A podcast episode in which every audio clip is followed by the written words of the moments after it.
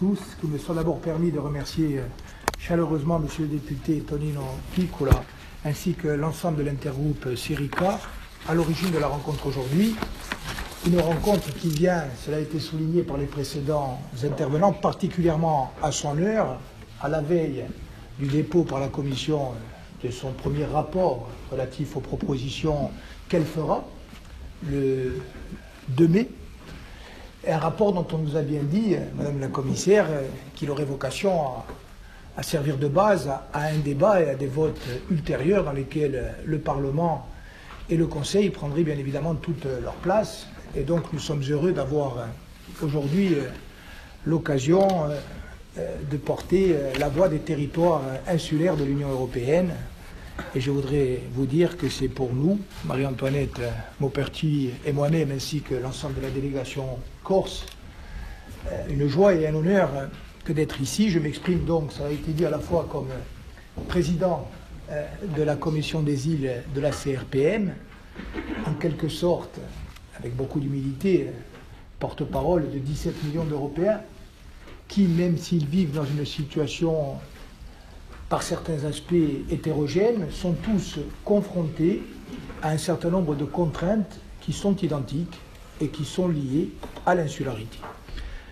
Président de la commission des îles de la CRPM, donc, euh, d'une part, et je salue à ce titre l'ensemble de mes collègues ici présents, plus particulièrement encore nos, amis euh, de Sardaigne et des Baléares avec lesquels, mais j'aurai l'occasion d'y revenir, nous entretenons euh, des relations suivies, mais également les représentants de la région nord-égée, de la région de, Gotland, des Canaries, et bien sûr Madame Elénie Marianou, la secrétaire générale de la CRPM. Je m'exprime aussi en tant que président du Conseil exécutif de Corse, euh, une petite île de Méditerranée euh, dont l'identité euh, est également et conjointement irréductiblement nourrie de son appartenance Europe et méditerranéenne avec un peuple, le peuple corse, qui est majoritairement attaché à l'idée européenne, mais aussi attaché à l'émergence d'une Europe unie, solidaire, généreuse, capable d'écouter et de prendre en compte les attentes et les espoirs des citoyens et des peuples qui la composent, y compris lorsque ceux-ci ne s'expriment pas à travers la voix d'un État qui leur soit propre. Alors la cohésion, ce n'est pas seulement euh, un enjeu théorique, je crois que c'est un des objectifs essentiels, un des fondements même de la construction européenne et nous sommes ici pour répondre à une question qui nous préoccupe à toutes et à tous. Comment la politique de cohésion post-2020 peut-elle euh, répondre aux défis euh, des îles de l'Union européenne? À notre avis, mais c'est une contribution au débat, cette politique de cohésion doit se construire à partir de trois idées forces. Première idée force, une Union européenne qui n'aurait pas assuré et garantit sa cohésion interne ne peut pas être une Union européenne forte, y compris au plan externe. On ne peut pas déconnecter la politique de cohésion de toutes les autres politiques qui font la raison d'être de l'Union européenne. Et je crois que, au-delà même des discussions budgétaires qui sont essentielles, nous devons nous pénétrer de cette évidence. Le premier risque qui menace aujourd'hui l'Europe en tant que projet politique, ce n'est pas euh, l'émergence euh, de la Chine ou euh, la politique américaine, ou pas seulement. Le premier risque pour l'Europe, c'est qu'elle est minée de l'intérieur par des formes multiples de scepticisme, de désintérêt, quelquefois même d'hostilité, qui sont largement alimentées et nourries par les multiples fractures qui aujourd'hui portent atteinte à l'idéal européen. Fracture économique, fracture sociale, fracture territoriale. Et dans cette analyse, la prise en compte de la dimension insulaire doit permettre d'apporter des réponses qui viendront donc renforcer l'ensemble de la dynamique européenne. Et donc nous ne sommes pas ici dans un combat égoïste qui serait mené seulement au nom des populations insulaires que nous représentons, en défendant les îles nous défendons aussi et surtout l'ensemble de l'Europe. Euh, deuxième idée force, une politique, quelle qu'elle soit, ne peut pas être efficace si elle ne s'appuie pas, dans sa définition, et dans sa mise en œuvre sur les acteurs auxquels elle est destinée. C'est là aussi euh, une réaffirmation d'un principe euh, fondateur de l'Union européenne, le principe de subsidiarité, mais plus encore que cela a été le cas jusqu'à aujourd'hui, nous pensons à la CRPM que les régions insulaires, les territoires insulaires doivent être pleinement impliqués et associés dans la définition et la mise en œuvre des politiques de cohésion en leur faveur. Je prendrai l'exemple le plus éclairant qui est celui de l'insuffisante, à notre avis, mise en œuvre de l'article 174 du traité de l'Union européenne.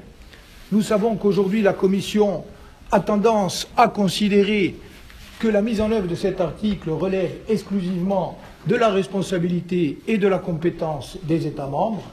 Nous ne pensons pas que cette approche soit celle qui permette de donner à cet article la dimension opérationnelle qu'il doit avoir. Cet article vise les contraintes liées, vous l'avez dit, monsieur le député, à la démographie, les contraintes liées euh, à l'insularité, les contraintes liées à l'économie. Il y a même certains territoires insulaires, et c'est le cas de la Corse, qui cumulent les trois types de contraintes. Nous pensons que cet article 174 doit être véritablement le socle d'un certain nombre de politiques publiques euh, qui prennent en compte les attentes et les besoins des régions insulaires.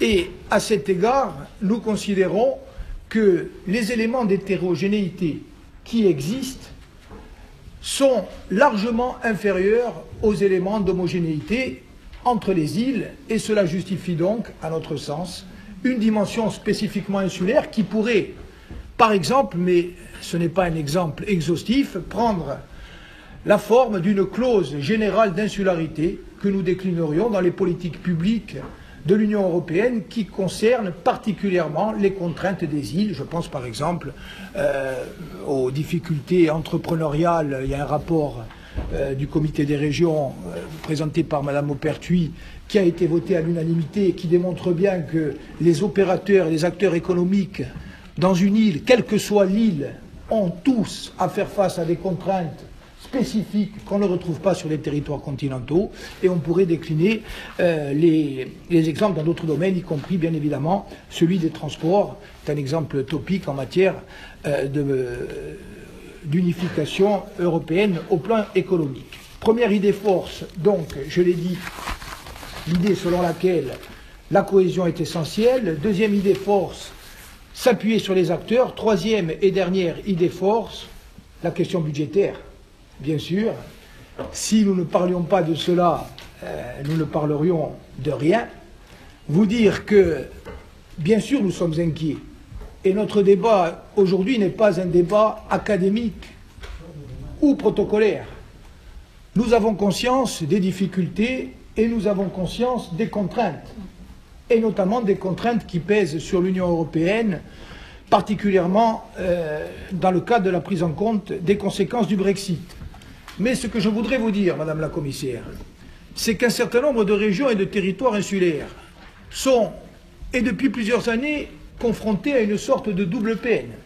D'abord, les restrictions et diminutions de dépenses publiques que font peser sur eux les choix de leurs États de rattachement, contexte d'austérité dans le cadre duquel ce sont au premier rang les régions qui sont mises à contribution, Première peine. Et deuxième peine aujourd'hui qui se profile avec une diminution des budgets consacrés à la cohésion, envisagée, chuchotée.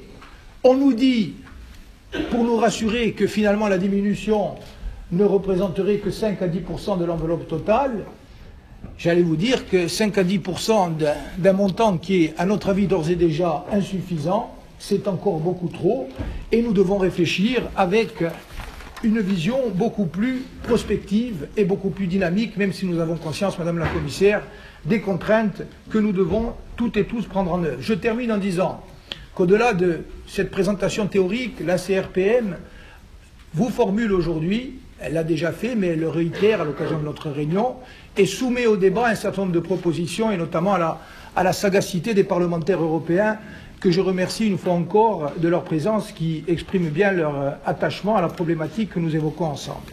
Ces propositions ne sont pas exhaustives, elles ont vocation à être débattues, enrichies, améliorées, mais elles peuvent, à notre sens, orienter utilement les décisions que vous serez amenés à prendre, puisque nous avons bien compris que le dépôt du rapport le 2 mai n'est pas un point d'aboutissement, mais pour nous le point de départ d'une négociation dans laquelle, je vous le dis aussi très directement et très clairement, nous comptons nous engager avec une énergie qui n'est pas celle du désespoir, mais qui est celle de la volonté de vivre, qui est celle de la volonté d'être entièrement, complètement et pleinement des acteurs et des citoyens de cette Union européenne à laquelle nous sommes profondément et irréductiblement attachés. Alors, quatre propositions et je termine, on m'a donné 12 minutes. Première proposition, pour une reconnaissance accrue des spécificités insulaires dans la gouvernance, la mise en œuvre et la définition de la politique de cohésion. Je l'ai évoqué, je n'y reviens pas. Deuxième proposition, pour l'introduction d'une plus grande flexibilité dans la concentration thématique des aides. Euh, nous ne sommes pas hostile à ce que l'on redéfinisse les objectifs, à ce qu'on les resserre. Ça doit se faire en concertation avec les bénéficiaires, à notre avis. Et comme je vous le disais, en effectuant ce travail, nous apercevrons que les éléments d'homogénéité entre les îles sont beaucoup plus importants que les éléments d'hétérogénéité. Troisième proposition pour un soutien financier européen à la hauteur des enjeux, parce que l'enjeu pour les îles, c'est un enjeu central aussi pour l'Union européenne et vous savez que nous souhaiterions qu'il soit pris en compte cet enjeu directement en termes financiers et budgétaires. Comment sera gérée cette enveloppe? C'est aussi une question. On parle d'une enveloppe supplémentaire au bénéfice des États membres. Nous disons clairement, même si nous sommes dans un niveau d'autonomie politique et administrative différent selon les îles, que nous considérons que nous devons être directement associés et impliqués dans la gestion euh, de ces fonds. Quatrième et dernier point, et je termine par là, en me tournant vers mes amis des îles, mais notamment ceux des Baléares et de Sardaigne, pour une coopération territoriale européenne renforcée, y compris en matière de coopération interinsulaire. On nous a dit, nous verrons si euh, cela est confirmé, que la tentation serait de laisser de côté cet aspect des choses, et nous avons en tout cas noté que la communication de la Commission européenne sur le prochain cadre financier pluriannuel européen ne mentionnait pas les programmes de coopération territoriale européens ni les territoires spécifiques concernés comme étant des priorités essentielles de la politique de cohésion. Nous pensons que c'est une carence non seulement fautive, mais qui pourrait même être désastreuse. Et qu'en sens inverse, le maintien et le renforcement du soutien de l'Union européenne à la coopération interinsulaire est une dimension essentielle de la politique de cohésion en faveur des îles.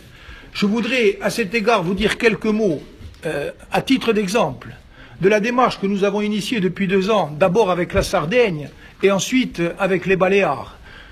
La Corse et la Sardaigne sont deux îles proches, deux îles sœurs, distantes d'à peine 11 kilomètres. Elles se sont, pour des raisons essentiellement politiques, tournées le dos pendant des décennies. Et pour vous donner un exemple concret, Madame la Commissaire, aujourd'hui, si moi qui suis à Bonifacio veux aller voir mon collègue et ami Spal, qui est à 11 km de là, à Tempe par exemple, et que je veux le faire par avion, il faut que je prenne un Bastia-Paris, un Paris-Rome et un Rome-Cagliari. Pour une rencontre de 15 minutes, physiquement, eh bien, nous devons faire environ 48 heures de transport aérien. Est-ce que vous pensez que c'est normal au XXIe siècle?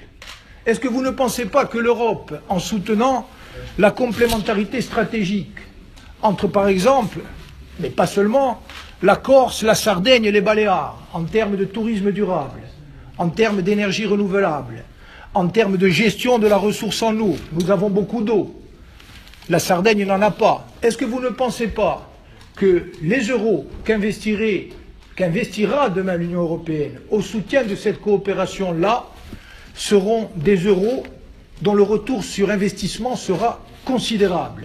Et je voudrais vous dire qu'au-delà des aspects culturels, au-delà des aspects sociaux, au-delà des aspects économiques, l'Union européenne a aussi une vision stratégique à développer. Et que, à partir du moment où des territoires comme les nôtres, je parle par exemple de la Corse, de la Sardaigne de Baléares, que je connais mieux, mais les autres euh, collègues pourront certainement en dire autant de leur île. À partir du moment où nous sortons d'un regard, y compris sur nous-mêmes, qui a été pendant tout le XXe siècle de nous concevoir comme des périphéries assistées, et que nous essayons de construire avec votre soutien une forme de centralité que nous retrouvons, qui n'est pas une centralité repliée sur nous-mêmes, qui est une centralité qui est aussi celle de l'Union européenne, qui s'élargit, qui s'ouvre à toute la Méditerranée, qui dresse des ponts, Madame la Commissaire, entre l'Europe et sa frontière sud. Vous participerez directement à faire que l'Union européenne rayonne, qu'elle se développe et qu'elle construise un avenir qui sera celui de la paix et de la prospérité.